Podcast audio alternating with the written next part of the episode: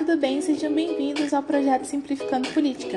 Estamos voltando agora depois de um breve recesso com novos episódios com temas muito importantes relacionados à política e à sociedade. Bom, hoje iremos falar sobre cidadania, sua origem e significado e sua importância para a sociedade.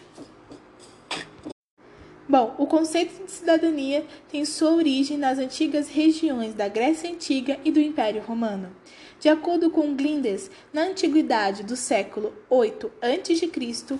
ao século 5 d.C., ela pode ser compreendida como um símbolo de status social conferida a indivíduos conforme a sua posição que eles ocupavam na sociedade da época. Na Grécia Antiga, por exemplo, a cidadania designava os direitos dos indivíduos que viviam nas cidades-estados daquele período. Aqueles que participavam da gestão e dos negócios e das decisões políticas. Eram direitos que só uma minoria usufruía.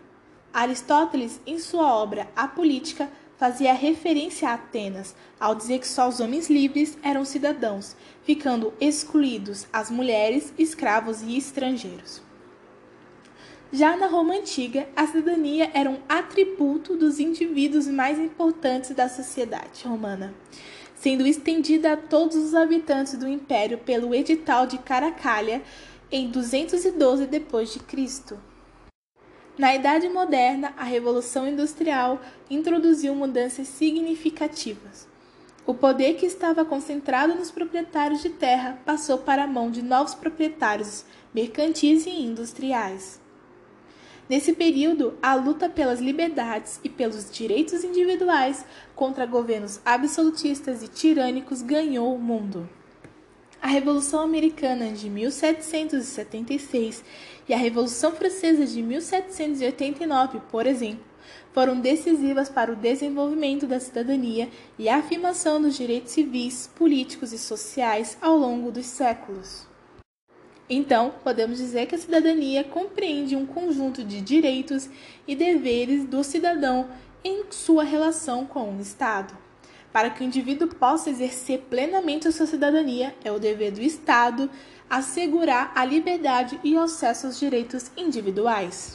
Conforme Glindes, em seu livro A Sociologia Política, em que ele afirma que no mundo moderno a cidadania é um status social conferido a membros do, de Estados-nação, com base na sua residência.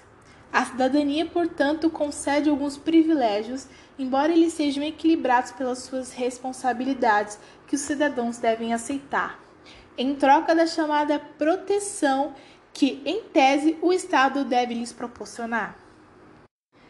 Na história, observa-se a evolução desse conceito. Essa expressão vem desde o latim civitas, que quer dizer cidade. Antigamente, cidadão era aquele que fazia parte da cidade, tendo direitos e deveres por nela habitar. Quando nos referimos ao local onde um indivíduo nasce ou reside, a classificação pode se atribuir a de uma cidadania formal. A cidadania formal envolve a relação de pertencimento a um Estado-nação, como uma pessoa que possui cidadania brasileira. Bom, para o efetivo direito à cidadania e exercício dos direitos, muitas vezes os indivíduos devem cumprir com alguns requisitos, como nacionalidade e idade. Na nacionalidade, ter nascido ou estar equiparado aos nascidos em determinado território. Por exemplo, no Brasil, todas as pessoas nascidas no Brasil ou que tenham pais brasileiros são considerados cidadãos. O mesmo ocorre para estrangeiros que pedem sua naturalização.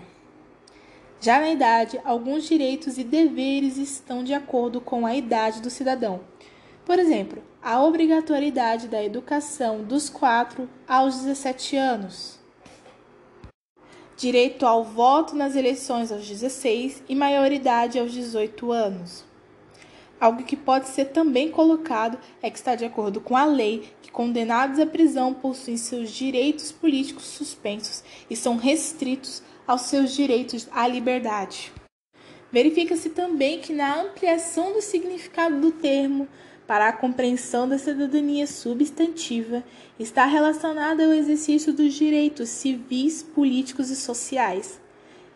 Uma conquista e afirmação desses que vai se dar ao longo dos séculos 18, 19 e 20, nos países mais desenvolvidos do mundo. O sociólogo britânico Thomas Marshall, em seu livro Cidadania e Classe Social de 1950, retrata como ocorreu a extensão desses direitos durante esse período dos países do Reino Unido, fazendo referência à Inglaterra principalmente, aonde vai ressaltar a importância do papel das classes sociais tiveram no seu desenvolvimento e na sua efetivação. Dessa forma, contasta-se que a cidadania plena é acessada por meio de condições oferecidas pelo Estado e também pela sua própria dinâmica da sociedade.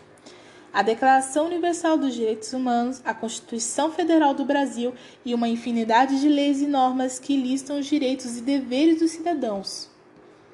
Contudo, essas importantes previsões legais não impedem que muitos brasileiros não alcancem os direitos básicos, como liberdade, moradia digna, saúde, educação e trabalho. Existem muitos indivíduos que legalmente possuem cidadania, mas não dispõem dessas condições sociais, estruturais e materiais para exercê-la. No Brasil ainda há muito que se fazer em relação à cidadania.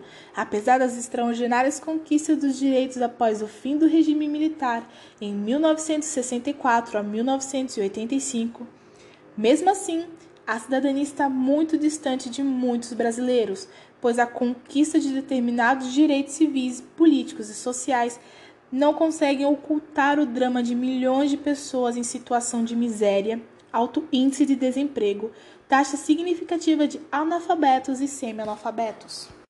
Portanto, percebe-se que o exercício pleno da cidadania não depende apenas da afirmação dos direitos e deveres constitucionais afirmados formalmente na nossa Constituição, mas na apropriação desses direitos por parte dos indivíduos no âmbito da sociedade e da luta por, pela sua efetiva materialização. Bom, eu espero que eu tenha esclarecido para vocês o que é cidadania. Bom, eu vou ficando por aqui e espero que vocês tenham gostado e continuem nos seguindo para acompanharem os próximos episódios. Até mais!